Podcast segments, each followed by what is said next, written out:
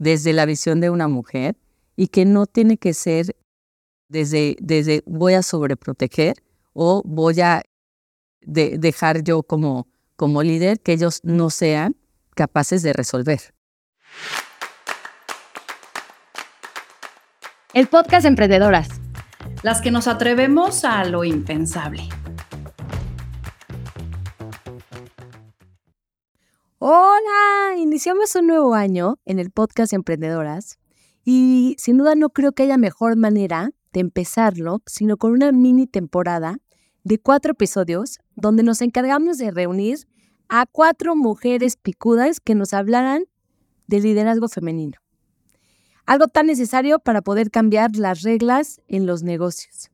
Y vamos a poner este tema en la mesa para que ellas nos platiquen sus experiencias, qué han hecho, nos den herramientas y podamos adoptarlas nosotros como emprendedoras a nuestra vida profesional. El día de hoy nuestra primera invitada es alguien que me emociona mucho eh, poder platicar con ella. Es Aurora Salgado Pineda. Ella es directora de educación financiera en BBVA México. Ella también es integrante del Comité de Educación Financiera de la Asociación de Bancos de México. Vamos a estar platicando de su experiencia. Aparte tiene un perfil padrísimo porque ella es comunicóloga y estudió comunicación y viene a integrar la parte financiera que muchas emprendedoras y mujeres me dicen siempre es la parte que más trabajo me cuesta. Pues ella es un ejemplo de que aunque no estudies finanzas, te puedes enamorar de ellas y además volverte directora de un área como esta. Aurora, bienvenida al podcast Emprendedora. Qué emoción tenerte acá con nosotros. No, muchísimas gracias, Ana, por la invitación. Estoy súper contenta de poder estar aquí el día de hoy y con un gran, gran, gran aliada, como es Victoria 147, que las llevo en mi corazón. Soy súper fan de, de ustedes. Nosotros en BVA tenemos alianza. Entonces, este, pues empezamos el año con un podcast en conjunto. Buenísimo, pues a ver, vamos, te voy a hacer tres preguntas rápidas que me contestes con lo primero que venga a tu cabeza. Y la primera es, ¿qué es eso impensable que hoy has hecho? Correr un maratón. No, no, ni por aquí me pasaba. O sea, y soy deportista, llevo muchísimos años corriendo, pero distancia así máximo medio maratón. Y el año pasado corrí mi primer, mi primer maratón. ¡Ole! ¿Corres de la Ciudad de México? De la Ciudad de México. Y ya, eh, ya voy a traer más. Muy bien. Segunda pregunta. Para ti, ¿cómo se ve el famosísimo éxito? El éxito, en mi caso yo lo veo como tranquilidad. Estar bien, bien tranquila conmigo, con las decisiones que estoy tomando, con las metas que estoy logrando y sobre todo el poder ir viendo, irlo viendo a futuro, ¿no? Porque el éxito, dices, ah, mira, puede ser muy efímero, lo que mucha gente puede considerar que estás en un momento, pero el otro el día no. Para mí el éxito es estar el día de hoy tranquila con la persona que soy, con lo que he logrado y, y eso pues me da muchísima paz, ¿no? O sea, al final lo traduzco en el estar contenta con lo que estoy logrando hoy y posiblemente el día de mañana, ¿no? Pero siempre viéndolo en presente, en ser muy congruente con lo que quiero y con lo que hago. Maravilloso, estar haciendo lo que te dé paz, me encanta. Y por último, a ver, sin duda eres una gran líder porque si no, no estarías donde estás parada, pero hoy si hubiera un aspecto que tuvieras que mejorar de tu liderazgo, ¿cuál sería? Mira, yo creo que eh, el tema del liderazgo es constante, ¿no? O sea, no podemos decir, ah, mira, ya soy súper buena líder, hasta aquí me quedo, ¿no? Entonces, en mi caso, eh, el seguir mejorando la cercanía, porque al final somos personas, no somos un número de nómina, no somos este, Ana 1585 de la nómina, sino somos personas que estamos compartiendo un espacio, unos sueños, unas metas en conjunto, unos retos. Y obviamente el tener esa cercanía con las personas, pues te da una visión completamente diferente a lo que tú estás pensando y lo que otra persona puede pensar, ¿no? En llegar a esos comunes, ese, ese común acuerdo, pues, o sea, es extraordinario, ¿no? Entonces yo creo que eh, la parte del liderazgo es una constante, ¿no? O sea, si el día de mañana puede salir otro punto o el tema de empoderamiento, etcétera, pero pues, o sea, es trabajarlo. Y me encanta que mencionas el tema justo de cercanía, porque te voy a decir, a veces creo que las mujeres nos pasa esto como de ser super mamás pollos en, en nuestro liderazgo, ¿no? Es decir, siempre me preocupo por, para ti, ¿cómo se ve esa cercanía? O sea, como que siento que a veces las empresas les preocupa el, no, no, no, voy a poner mis límites y hasta aquí, porque si no van a creer que me agarran el pie. O sea, ¿tú cómo vives esa cercanía y como qué límites en esa misma cercanía pones para poder tener tu posición de liderazgo, sí con tu equipo por esa cercanía? Mira, yo creo que algo clave, la, o sea, el primer el punto clave para mí es dejar de mal viajar, ¿no? El qué pensarán, el qué van a decir, el que si soy muy cercana, si no soy tan cercana. Entonces, o sea, ese es, es cuestionarte demasiado y al final nunca contactas con esa persona, ¿no? Porque tú tienes tus propias barreras, tú tienes tus propias limitantes y tienes tus propios miedos de acercarte con otra persona. En mi caso, o sea, yo, yo soy mamá, tengo, una, tengo mi niña de, de 14, casi 15 años, es una adolescente. Entonces, lo digo de broma, pero es muy en serio, ¿no? O sea, soy mamá de una hija, no soy mamá de nadie más. Entonces, o sea, partiendo desde ese punto, de, el, tema de la preocupación o ser mamá gallina, pues no lo puedes trasladar en otras esferas que no es la que te, que te, eh, te te, te, compete a ti, ¿no? O sea, estamos hablando de que ser mamá es sobreproteger o cuidar, o sea, depende también del tipo de, de relación que tú tienes con tu hijo, ¿no? Pero cuando son temas laborales, o sea, estamos hablando con personas que son profesionistas, que son adultos, que son mayores, o sea, que ya tienen una mayoría de edad, que tú los estás guiando, pero tampoco te puedes adjudicar un rol que no te corresponde que es el ser mamá. Entonces, o sea, cuando ya lo empiezas a ver así,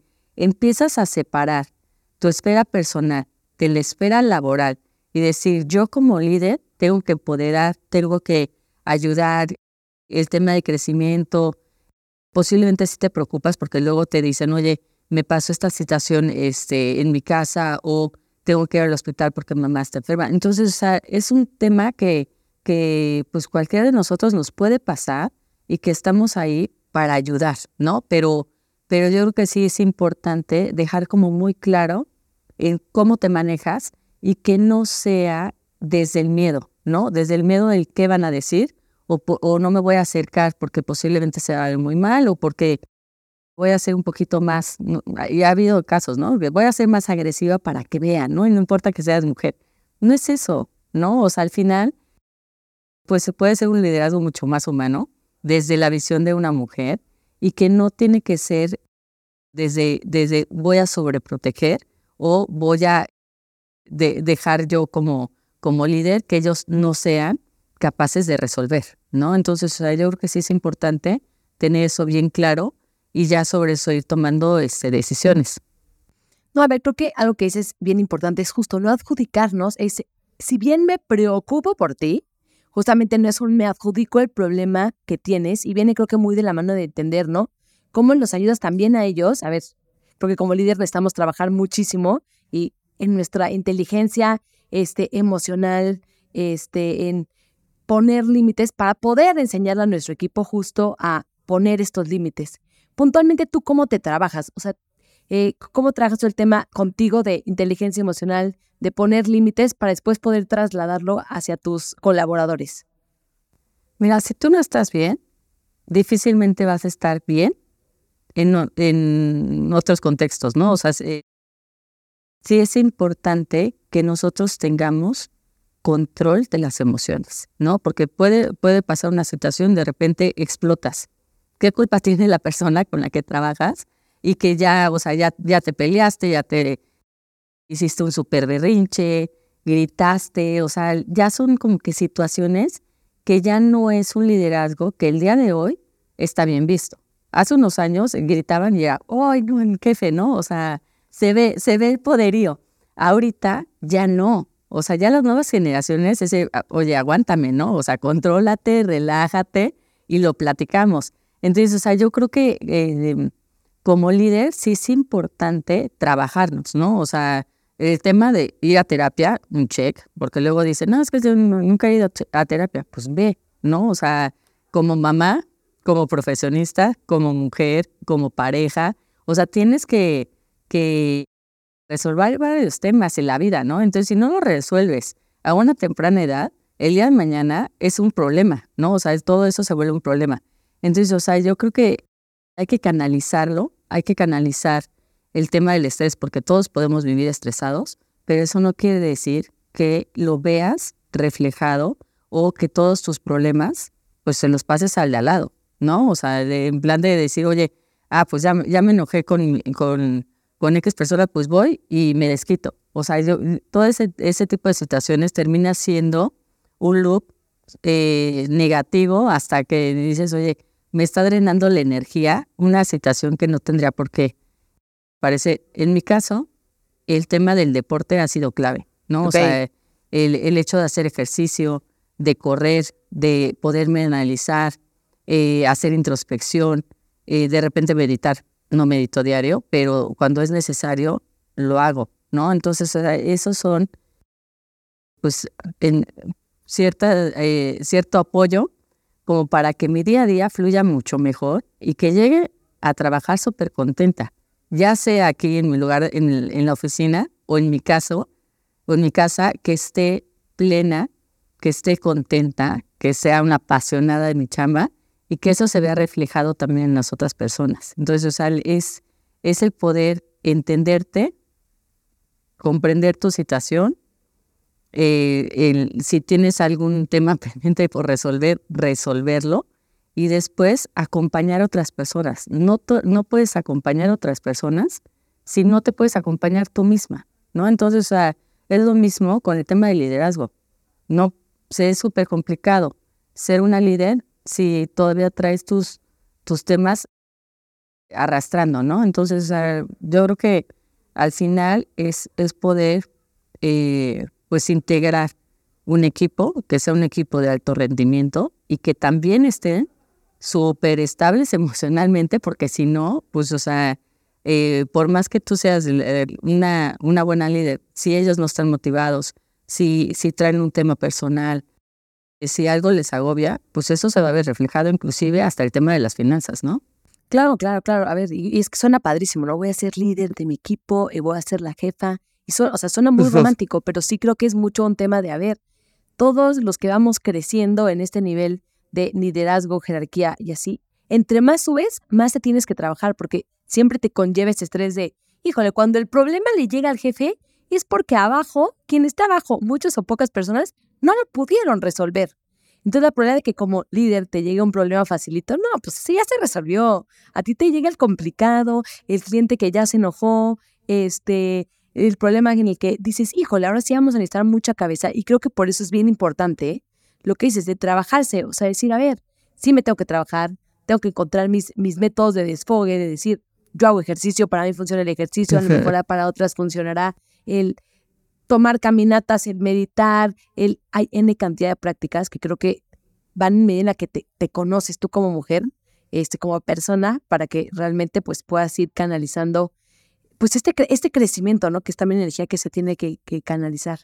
Oye, y puntualmente, a ver, para el tema de la mujer, o sea, ver, es, o sea, es muy sabido, me gustaría que fuera ya menos sabido, pero bueno, no, lo sigue siendo, el hecho de que las mujeres no accedemos a posiciones de liderazgo. O sea, que uno es, a veces decimos, no es que no está la posición disponible para, pero muchas veces somos las mujeres las que nos ponemos esta barrera de decir, híjole, no, no me voy a proponer para el siguiente puesto porque me falta saber A, B, C, D, o no, no voy a poder. ¿Qué les dirás a todas esas mujeres que hoy tienen esta oportunidad de crecer y decirles, aviéntate? Mira, para mí sería, pierdan el miedo. Hay que atreverse, ¿no? Porque es un tema de merecimiento. A veces nosotras no nos las creemos, creemos que no merecemos ese puesto, eh, creemos que no merecemos ese aumento. Y obviamente, eh, y eso, o sea, hay estudios ahí de Behavioral Economics, se dice que cuando eh, van a una entrevista un hombre y una mujer, el hombre tiene sobreconfianza, para bien o para mal, ¿no? O sea, no se la sabe, pero él no sé cómo hace, pero llega y dicen, aquí soy y yo soy el indicado, ¿no? Entonces, o sea, posiblemente la mujer, eh, ocupando una posición, trae más tablas y no se la cree, ¿no? No tiene confianza en sí misma para decir, puedo dar ese salto, ¿no? Entonces estamos esperando que alguien más nos dé ese empujoncito para decir, me voy a atrever a hacerlo. Entonces yo creo que ahí es confiar en nosotras y, y lo he comentado, o sea, se lo digo al equipo, en plan, si no confiamos en nosotros, ¿quién me confía en nosotros? Eh, o sea, si no confías en ti mismo, luego es mucho más difícil que alguien más confíe en ti, ¿no? Entonces, o sea, lo de confiar es en serio la clave para dar ese salto y creérnoslas. Merecemos ese puesto, sí, merecemos ese aumento y, y pues, o sea, cada, cada vez ah, hay menos conflicto en eso, pero pues sigue existiendo esa brecha, ¿no? O sea, de hecho, por aquí traigo una información. No venía preparada, pero aquí tengo el dato, dice aquí, Aquí tengo el dato, ajá. El, del Instituto Mexicano eh, dice que la participación de la mujer alcanza el 36% en la plantilla laboral de estas empresas, pero se reduce a 21% en direcciones de áreas jurídicas, 10% en dirección en finanzas y 4% en dirección general. ¿Esto qué quiere decir? Que mientras aumenta el nivel directivo, disminuye la presencia de mujeres, ¿no? Y es un tema de posiblemente no me la creo, posiblemente tengo que estudiar más, posiblemente tengo que dar más resultados para, para conseguir ese puesto.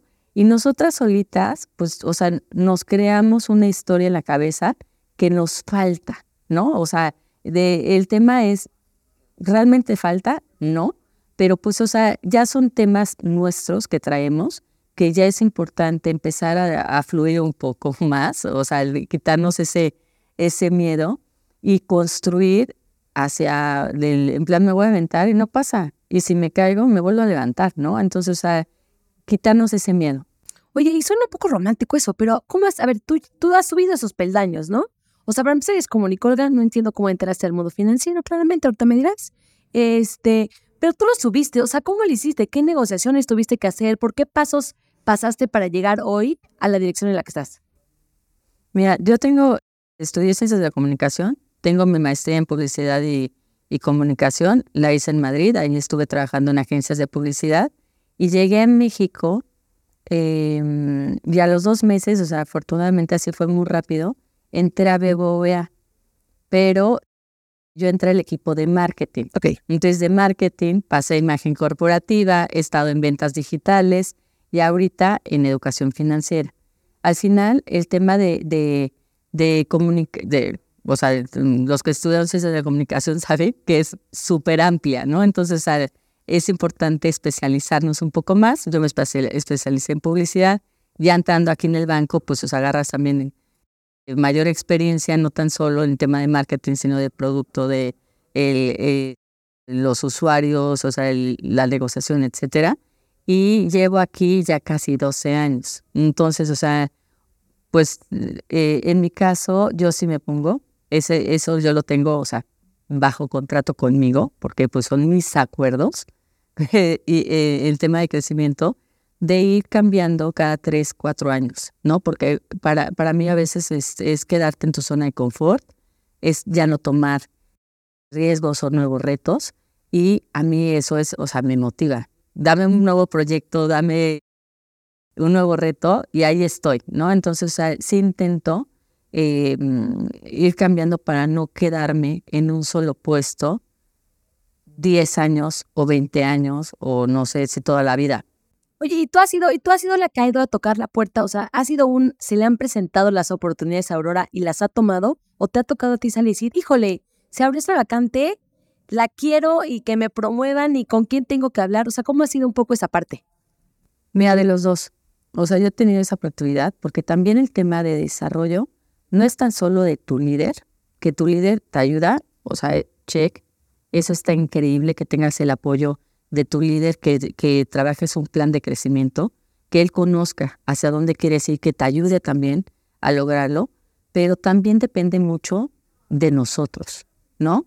Entonces, o sea, si eh, podemos tener un buen líder o un mal líder y decimos, es que no, pues no, no he tenido la oportunidad, no he tenido el chance, a veces lo hablan hasta de, no he tenido la suerte, ¿no?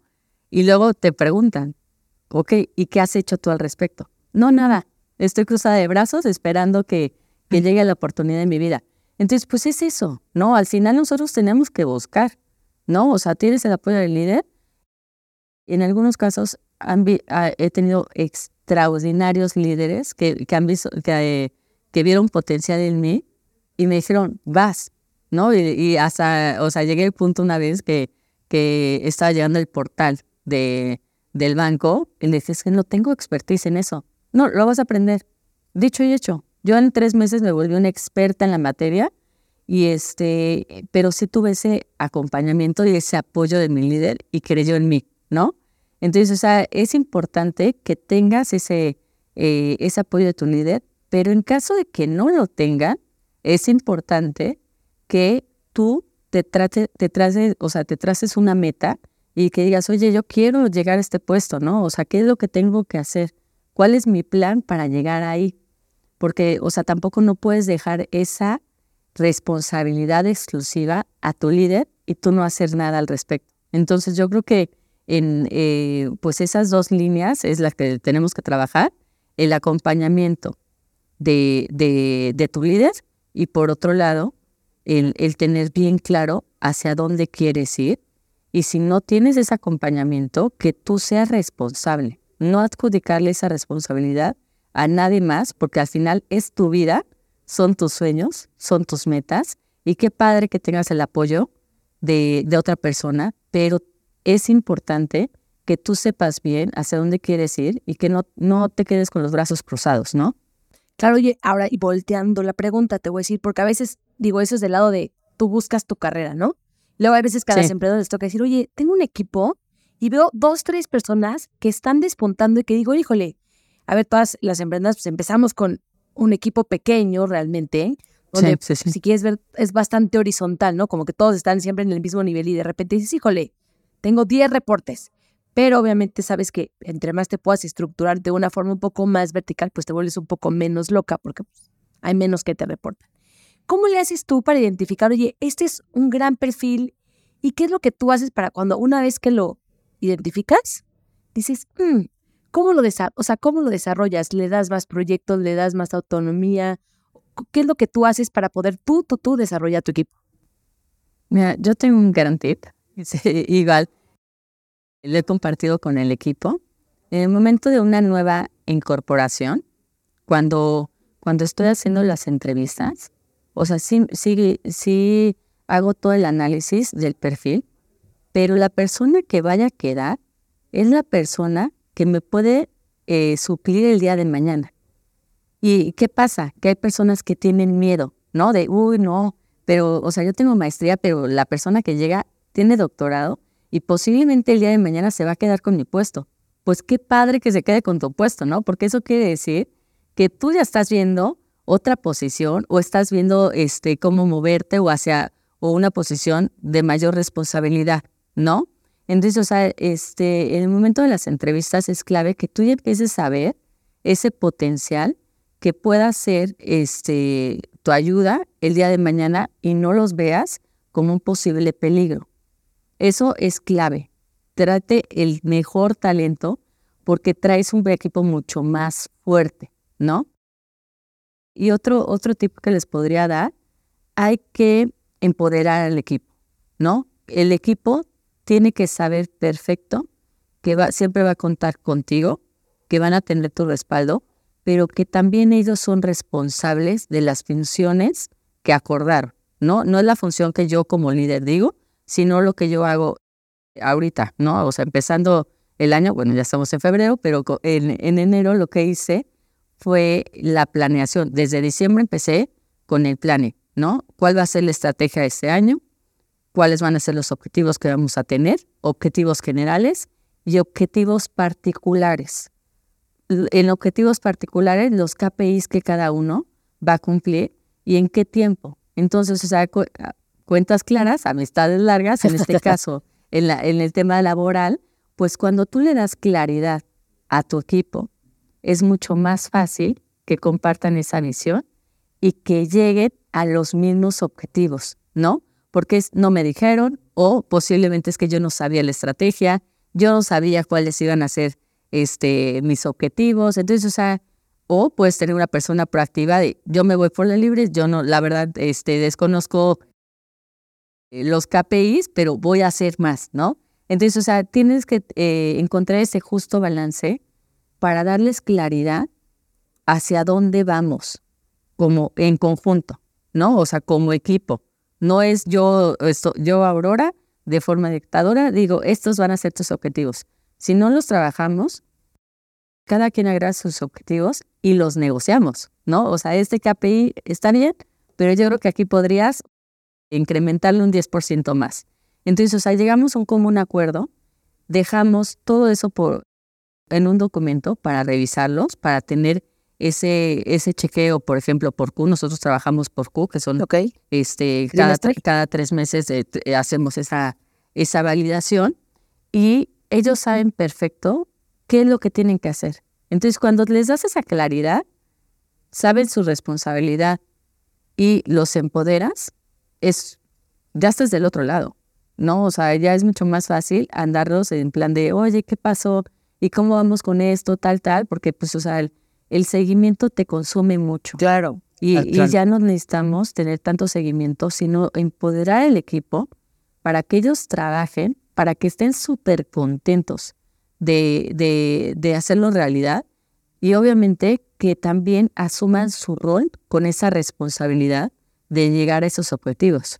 Oye, entonces para que quede clarísimo, o sea, por ejemplo, tú les pones a, todos los de tu equipo los objetivos generales de la compañía, del área, que son como el MOST, ¿no? O sea, como esta dirección tiene que cumplir con A, B, C, D, pero generas KPIs individuales según la persona, las habilidades y lo que tú también quieres que logre dentro de su posición para poder tanto ascenderla este, o, o que siga creciendo, ¿correcto? Y lo revisas trimestralmente lo reviso y también tengo una sesión con el equipo de plan de crecimiento. Ok. ¿No? Porque vas a tener casos que dicen, ok, yo, Ana, ya, ya, quiero crecer dos años y, y, armamos un plan, ¿no? O sea, posiblemente necesitas esas skills o te recomiendo que, que te metas a X curso, o sea, el, el tema de formación, el mentoring, que contactes a X persona porque tiene un perfil similar al que tú quieres y ese es un tema de, acompañamiento, ¿no? Y hay otras personas que también tienen una etapa de vida complicada, ¿no? Que, que la mamá está súper enferma o que acaban de tener eh, su bebé y que me, me, lo han dicho, ¿no? Oye, ahora, este año sí me la quiero llevar más tranquila, no quiero viajar tanto, tengo este tema familiar y se vale. Ahí se vale, Ana, levantar la mano y decir, estoy pasando en este proceso. Claro y quiero, quiero tener esta tranquilidad, o al menos, o sea, el, el no salir tanto al, eh, a, otra, a otros estados, pues también se vale, ¿no? Porque tengo, en mi caso, o sea, de como educación financiera nosotros damos formación y hay en algunas, pues tenemos facilitadores que van a diferentes estados. Entonces, o sea, depende mucho en qué momento te encuentras, llegar, comentárselo a tu líder y, sobre eso trabajar un plan de crecimiento, ¿no?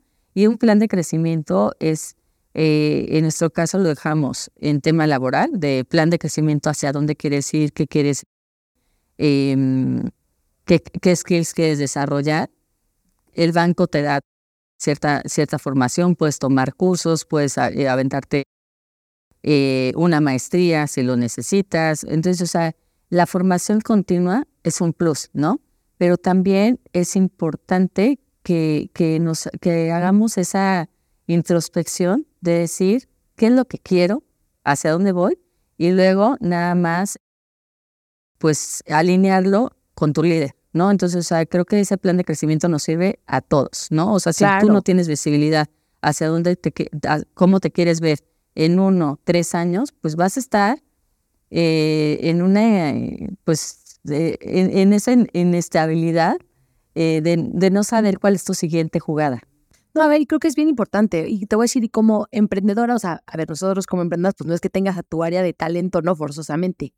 Pero sí creo que, aunque estemos en febrero y no lo hayan hecho, creo que puede ser el momento perfecto justo para decir, a ver, es momento de que se sienten con sus colaboradores y ellos digan, a ver, dentro de la empresa, ¿tú a dónde quieres crecer?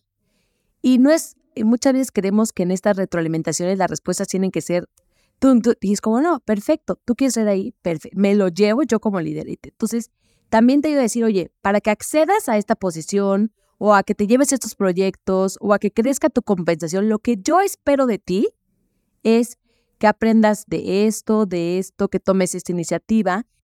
A ver, muchas veces como emprendedoras no tenemos un área de talento. Entonces creo que es bien importante, uno, a las que no lo hayan hecho, estamos justo en el momento ideal también para que lo hagan, aunque estemos en febrero, porque estamos iniciando el año, decir, a ver, siéntense con sus colaboradores para que les digan, oye, me interesa ir a esta posición, este, me interesa este tema de crecimiento, me interesa absorber estos proyectos o traer estos clientes, ¿yo? Y decir, ok, en esa sesión no es que tengas que tener todas las respuestas, porque a veces como jefes nos asusta, ¿no? El, ¿qué tal que me dice que quiere crecer de sueldo y yo no tengo aquí las proyecciones financieras para ver si es posible o no tiene que ser un en ese momento. Son cosas que te puedes llevar para decir, ok, tenemos una sesión 2 para que toquemos esto y donde como líder nos toca decirles, a ver, te falta desarrollar A, B, C skills, este, lo que yo estoy esperando que también tú sepas este, y desarrolles es esto y esto, este, porque en esa retroalimentación creo que también es responsabilidad del colaborador decir, ok, me falta esto y esto, ¿cómo lo trabajo? Porque muchas veces creemos que las empresas nos tienen que decir, no, entras a esa capacitación y ahí la tienes. Es como, no, estoy en lo correcto, ¿no? Muchas veces el colaborador también es responsable de que esas skills que él tiene que ganar y así se den. Y en la parte personal, no sé si de acuerdo conmigo, creo que justamente también el entender las etapas de vida te permite a ti entender como líder el dónde estás jugando, ok, a quién tengo full time, este, porque pues, obviamente a lo mejor el año pasado tenías uno que no estaba performando tanto, pero este año está listo para darlo todo y las piezas se mueven. Entonces creo que es bien importante como acercarnos al, al equipo. Tú lo tienes cada trimestre, ¿correcto? Correcto. Y cada trimestre es que leerle la cartilla y decir cómo van en eso o cómo lo haces. No, o sea, en nuestro caso vemos el avance de los KPIs. Ok, globales, o sea, los de estrategia de tu área. Estrategia. Y ahí, pues, o sea, cada, cada integrante del equipo tiene X responsabilidad X proyecto y ahí se ve el porcentaje de avance, ¿no? Entonces hacemos una sesión para ver ese porcentaje de avance. Y por otro lado, los, el tema personal de los objetivos, ya un poquito más a detalle, yo tengo reuniones de uno a uno. Sería, o sea, eso es algo que, que para mí me ha funcionado súper bien, tener sesiones de uno a uno para ver temas laborales, pero también de, oye, ¿cómo estás? ¿Cómo vas? Este, ¿Qué tal tu hija? O, o, sea, tener ese, em, pues ese acercamiento con la persona, porque a veces cuando estás entre junta y junta, no tienes tampoco, pues ese espacio para, para platicar, ¿no? Entonces, o sea, los, el, el uno a uno que yo tengo, sí es tema de trabajo, pero también hay temas personales o que ellos me dicen, oye, me pasó esta situación o necesito tu apoyo en X tema, ¿no? Entonces sí tengo mis uno a uno con el equipo. A veces no se puede con todo el equipo porque es un equipo muy grande, pero sí me doy esa oportunidad de, y, y o sea, es una oportunidad para mí, ¿no? O sea, porque luego dicen, no, es que, ay, pues de X tiempo invertido en, en, en, ese uno a uno. No, cuando empiezas a ver desde, desde el cuánto te construye a ti tener ese acercamiento con tu equipo, entender qué proyectos llevan, cuál es la situación, el, pues tener esta eh, interacción, o sea, es a, futuro eso ya sabes, o sea, ya es como que, o ya, ya, ya sabes hacia dónde se, se, se está encaminando ese proyecto, ¿no? O sea, y hay, algunos temas que sí tenemos stoppers y ya lo están, ya me lo están alertando. Entonces, o sea, el uno a uno para mí es siempre ha sido eh, un gran apoyo y dar y recibir feedback, ¿no? Porque luego nos cuesta mucho darlos, pero nos cuesta más recibirlos. Entonces, ahí, Ana, lo que hago es sesión con el equipo de feedback. Okay. Y a veces cuando trabajamos en línea, igual, sesión de este, hacemos mancuernas, se dan, dan y reciben feedback, es 5 o 10 minutos y luego hacemos otra mancuerna.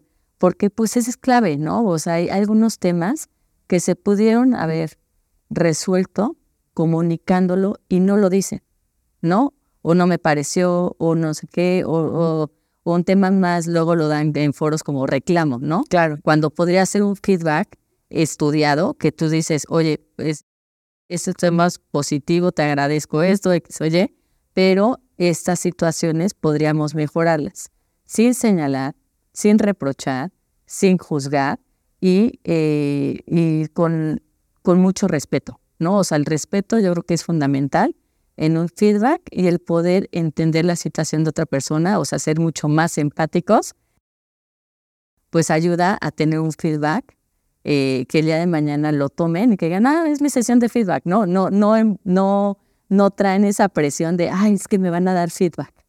Claro. No, a ver, y qué importante lo que dices, porque muchas veces como emprendedoras estamos así como en nuestra ruedita de hámster, y lo digo muchas veces, que a veces sí somos un hámster. Y como que no tengo tiempo, no tengo tiempo para sentarme a las sesiones de feedback. Y es como justo el gran consejo, que uno de los grandes consejos que siendo creo que estás dando hoy es, es una inversión sí de tiempo, pero que al final es muy redituable. O sea, muy redituable para uno poder orientar hacia los objetivos, este, realinearse, entender cuáles son los stoppers, yo les llamo red flags para entender qué se nos viene, qué podemos prever, resolver.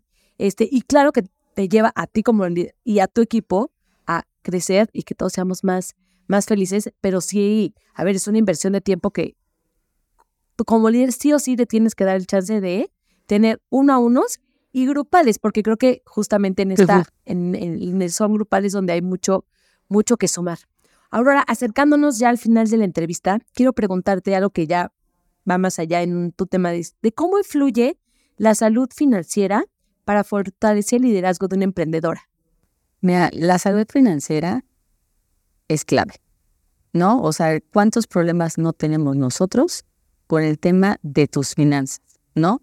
es una de las causas de estrés, una de las principales causas de estrés, ya es una de las principales causas de divorcio y es una de las principales causas por las cuales tu empresa no gana, ¿no? Entonces, el tener eh, esa estabilidad financiera nos da una tranquilidad, seguridad, una planeación a futuro. ¿no? Porque dejamos de ser cortoplacistas de, ah, pues hoy, hoy me alcanza para esto, sino ya estás viendo a futuro. Tienes metas no a corto plazo, sino a metas largas, eh, a largo plazo. Y, y, para mí el tema de, de, de mejorar la salud financiera no es tan solo de tu emprendimiento, sino de las personas que están apoyando tu emprendimiento. ¿Qué quiere decir? Que, hay que, que es importante capacitar a tu equipo es importante que ellos pues empiezan a conocer no temas tan solo de ahorro, sino de inversión, de seguros, porque, o sea, el seguros a veces decimos, no, pues a mí no me va a pasar nada, ¿no? o sea, su, cuentas, que ni siquiera te quiero decir cuánto gastan en, en hospitales porque no tuvieron un seguro, ¿no? Entonces, o sea, todo eso te va ayudando a tener cierta estabilidad económica, ¿no? O sea, el, asegurarte, el invertir, el planear, el tener tu colchón financiero, o sea, ahí tener tu guardadito, empezar a ahorrar, pues nos da esa salud financiera. Entonces, cuando tú tienes salud financiera, pues es mucho más fácil que la tengas también para tu empresa, ¿no? Porque pues ya, ya ahora sí que son hábitos, ¿no? O sea, tú ya sabes ahorrar, pues mañana vas a poder eh, ahorrar, invertir y se te va a dar muy fácil. Entonces es lo mismo en, el tema de eh, tener esa claridad con tus colaboradores y esa garantía que si pasa algo el día de mañana, estás cubierto. Entonces, o sea, para mí lo de, el, el pilar de salud financiera, todo ese combo me da tranquilidad, no tan solo para mí, sino para mi familia y en este caso para tu empresa. De acuerdo, es que el estrés, deja todo estrés financiero solo, en estrés toman las peores decisiones muchas veces. No, y tienes toda razón. O sea, creo que para muchas, un gran objetivo este año tendrá que lograr ser el sanear su finanza personal, porque después viene a ser el reflejo también del orden o desorden que puedes tener este, dentro de mm, tu empresa. Y ya como última pregunta, o sea, al final, ¿qué buenas prácticas les puedes tú compartir a las emprendedoras que nos están escuchando para llevar justo esto que mencionas, la finanza sana, no vivir en estrés financiero y además poder transportar esto hacia su empresa? Sí, mira, tener eh, el tema de presupuesto es complicado. No hacen presupuesto. Empezaría por los básicos de educación financiera. Entonces, uno, no hagan un presupuesto. Hagan un presupuesto, ¿no? Dos, no mezcles el dinero de, de, los, el personal con, con el de tu empresa, ¿no? Tres, por favor, inviértanle tiempo a, a seguir aprendiendo, ¿no? Porque en nuestro caso nosotros tenemos formación para, eh, tenemos talleres de temas de emprendimiento, tenemos talleres de ahorro, talleres de inversión, no es comercial. No es, eh, no es un tema de, oh, mira, te va a costar 50 pesos el taller, ¿no?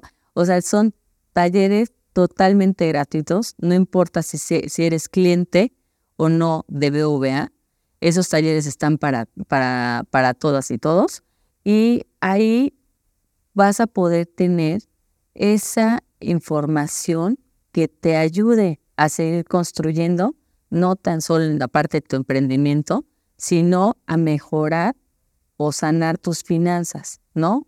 Y como cuarto punto, ya, no hay que tener miedo al tema del crédito, porque luego dicen, no, es que el tema de la tarjeta de crédito, ya no quiero tener ninguna tarjeta.